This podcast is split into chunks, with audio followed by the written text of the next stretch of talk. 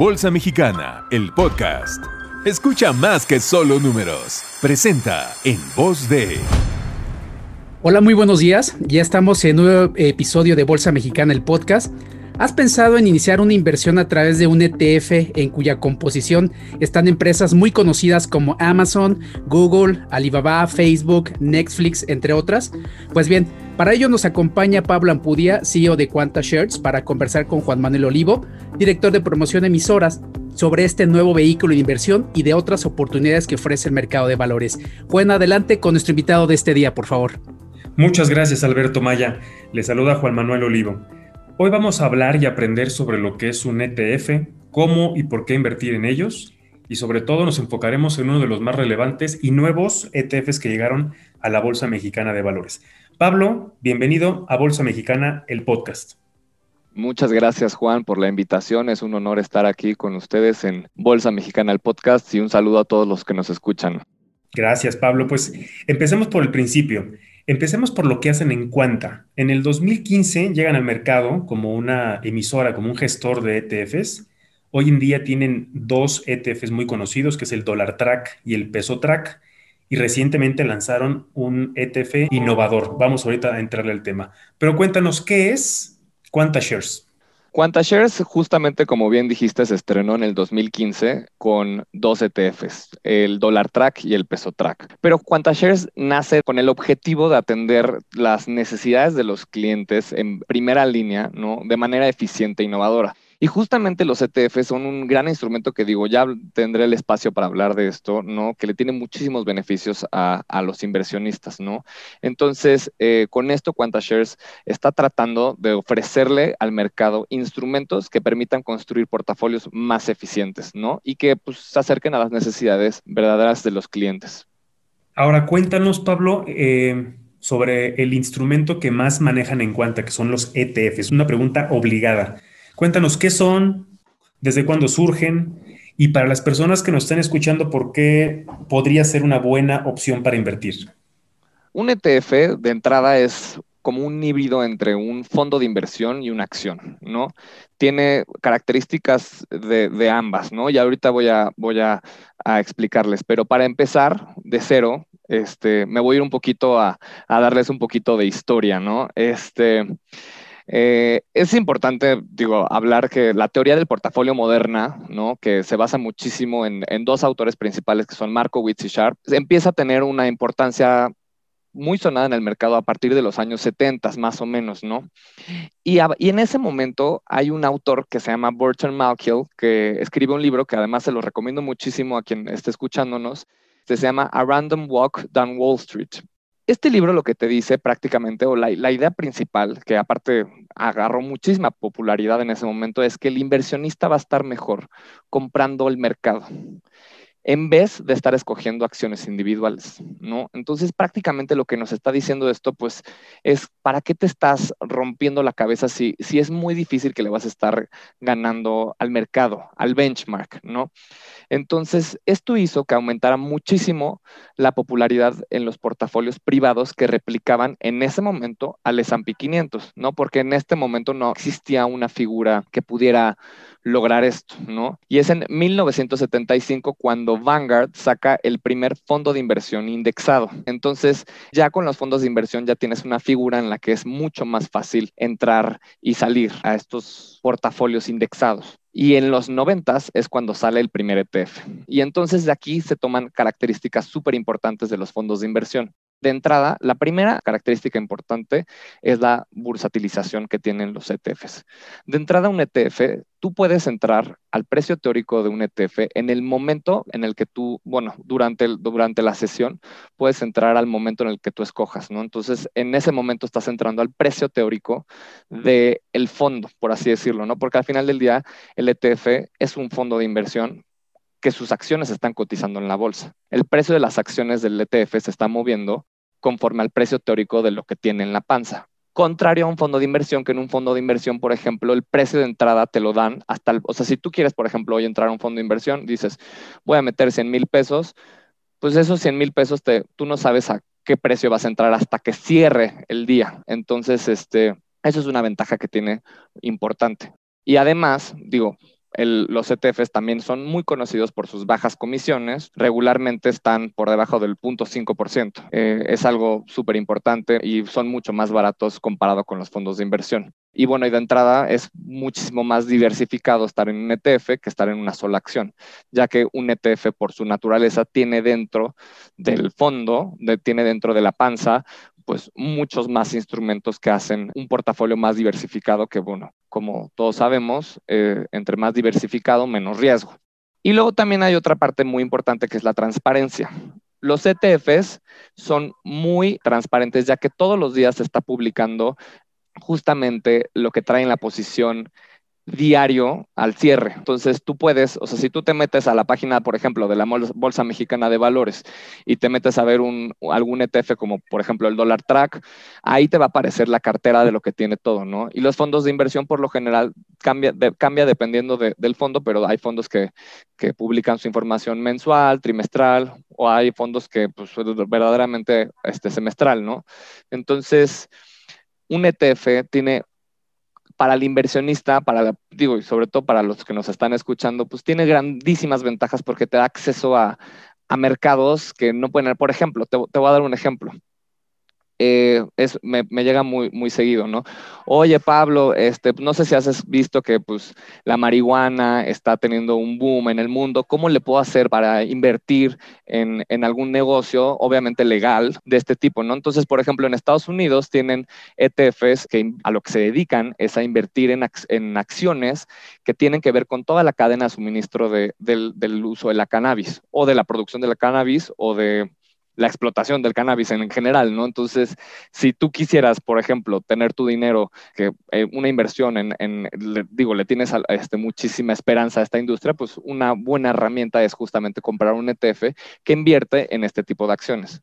Otro ejemplo, por ejemplo, es la carrera especial. Hay un ETF muy famoso en Estados Unidos que se llama UFO ETF, UFO, y lo que hace justamente es también invertir en acciones que se dedican a toda la parte de la cadena de suministro de, la carrera espacial, desde la producción de los cohetes hasta todas las empresas que verdaderamente están tratando de llegar al espacio, ¿no? O poniendo este, satélites en órbita, ¿no? Entonces, la verdad es muy interesante y pues te permite justamente eh, tener acceso a mercados que una persona no tendría, ¿no? Porque es comprar una acción versus estar comprando, hace cuenta, las 500 acciones del S&P. Eso es a grandes rasgos lo que es un ETF. Gracias, Pablo. Entonces, a manera de resumen, quizás podríamos pensar que un ETF y un fondo de inversión tienen ciertas eh, características similares. Al invertir en un solo instrumento, estás automáticamente diversificando, dado que detrás del ETF o detrás del fondo de inversión hay una canasta de valores. Pero una de las diferencias que decías, Pablo, que creo que me parece importante, es la parte de la entrada, los precios, ¿no? Claro.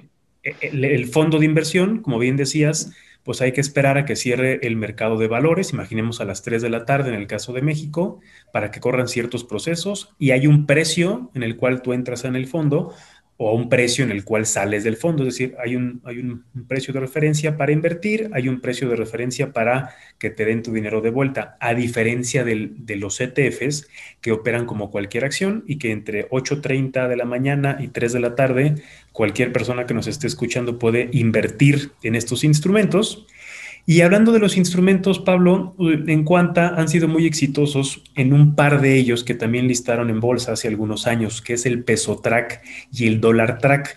¿Nos puedes platicar, Pablo, uno por uno, qué es el peso track, qué es el dólar track y cuáles beneficios podrían tener, supongo por el mismo nombre, y nos lo vas a explicar, que estamos hablando de divisas, estamos hablando de invertir relacionado a la moneda.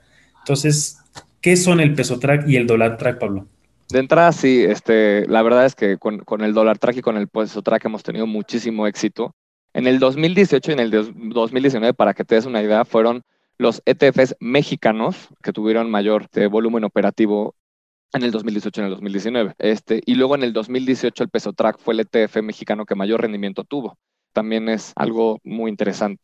Y pues mira, de entrada, sí, como bien dices, son, son ETFs de, de moneda, ¿no? Y lo que hacen es, por ejemplo, en el caso de Dollar Track, voy a empezar primero con Dollar Track porque es más fácil de explicarlo.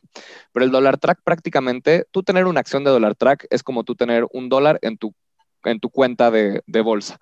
Entonces, el dólar track se va a mover como si fuera dólares, literalmente. Entonces, esto te da pues, muchísimas ventajas porque con el dólar track, por ejemplo, tú puedes eh, tener tu patrimonio en dólares. Eh, digo, en México, las personas físicas no pueden tener cuentas en dólares.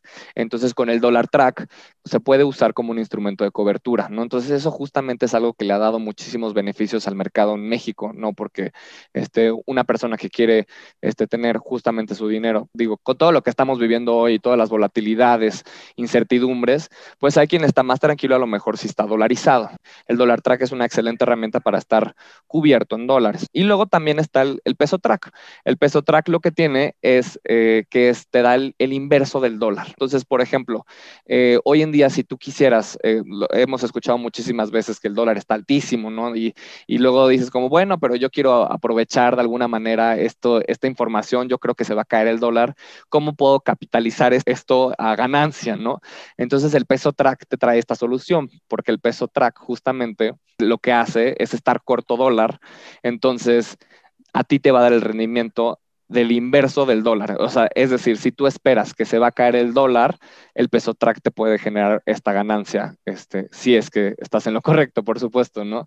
Eh, y luego también, por ejemplo, cuando estás invertido mucho en, en, el SIC, que son todas estas acciones del mercado internacional, y sobre todo si estás en Estados Unidos, luego por ejemplo, a la hora de comprar a lo mejor una acción dolarizada, vamos a decir un ejemplo, Amazon, ¿no? Tú quieres comprar Amazon, pero el dólar está altísimo.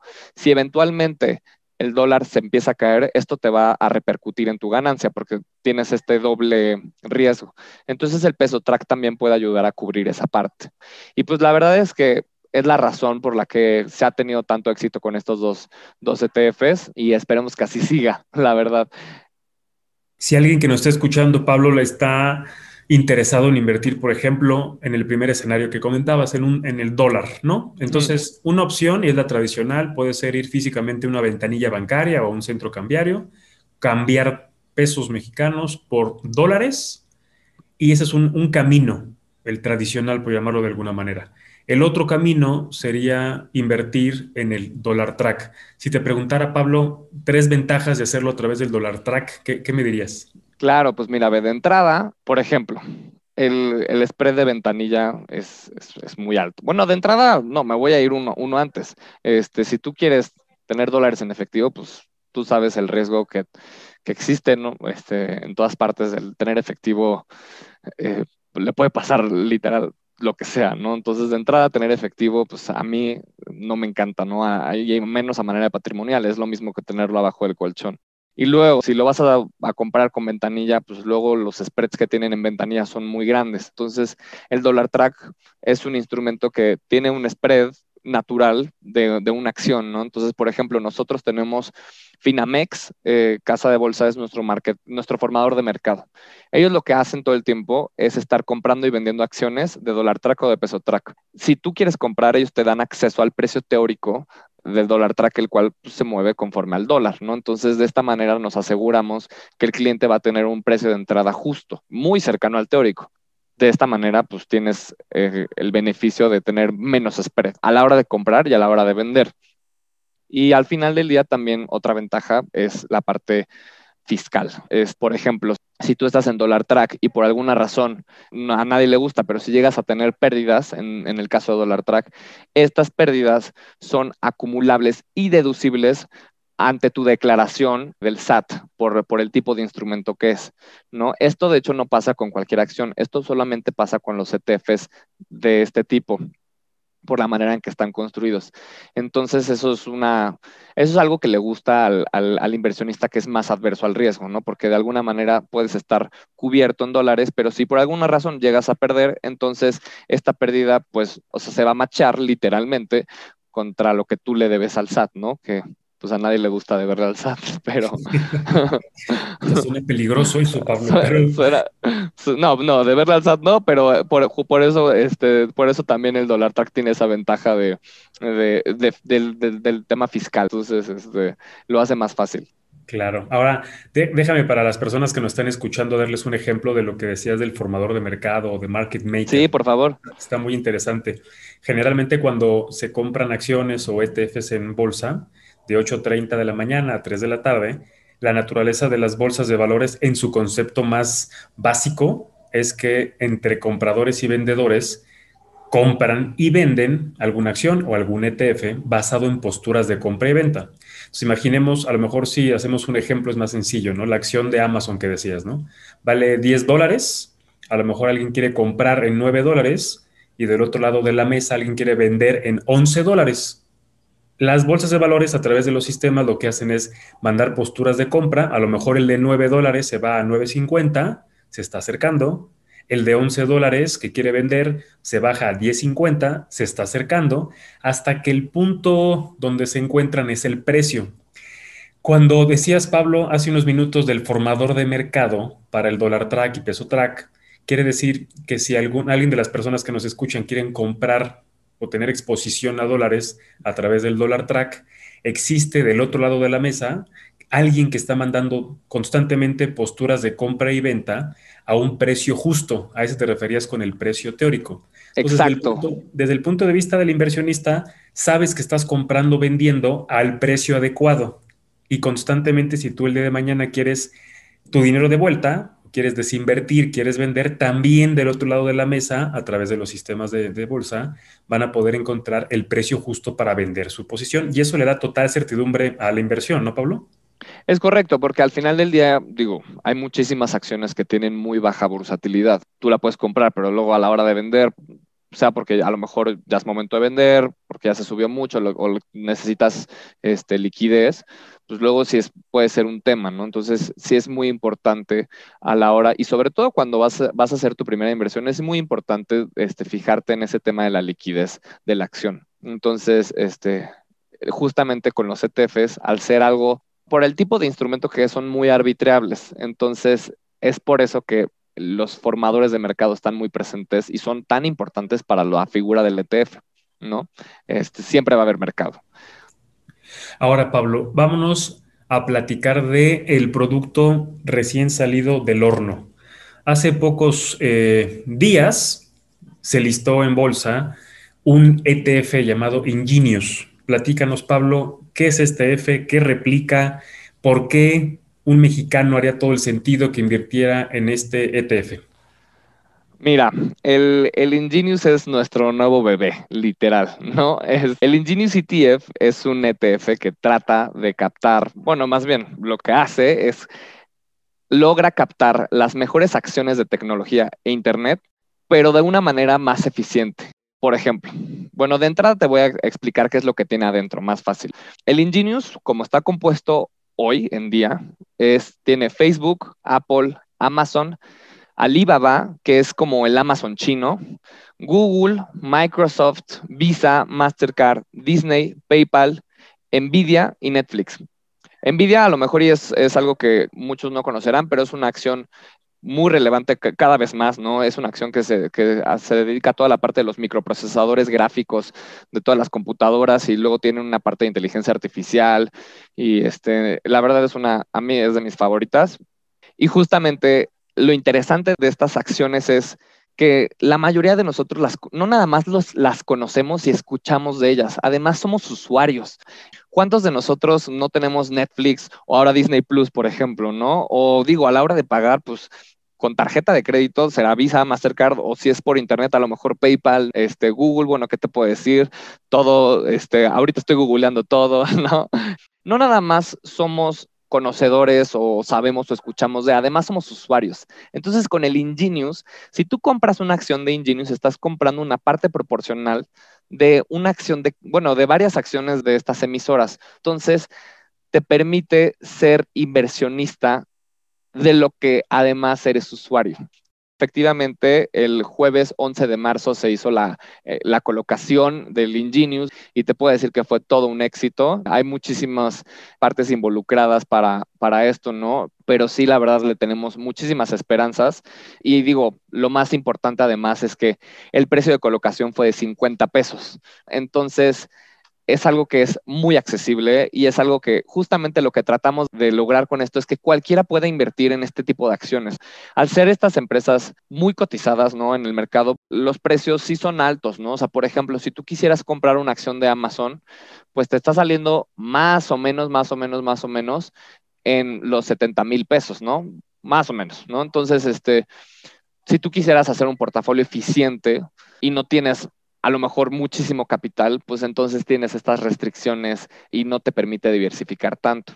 Entonces, con el Ingenius estás diversificado en las mejores acciones de tecnología de Internet a solamente 50 pesos.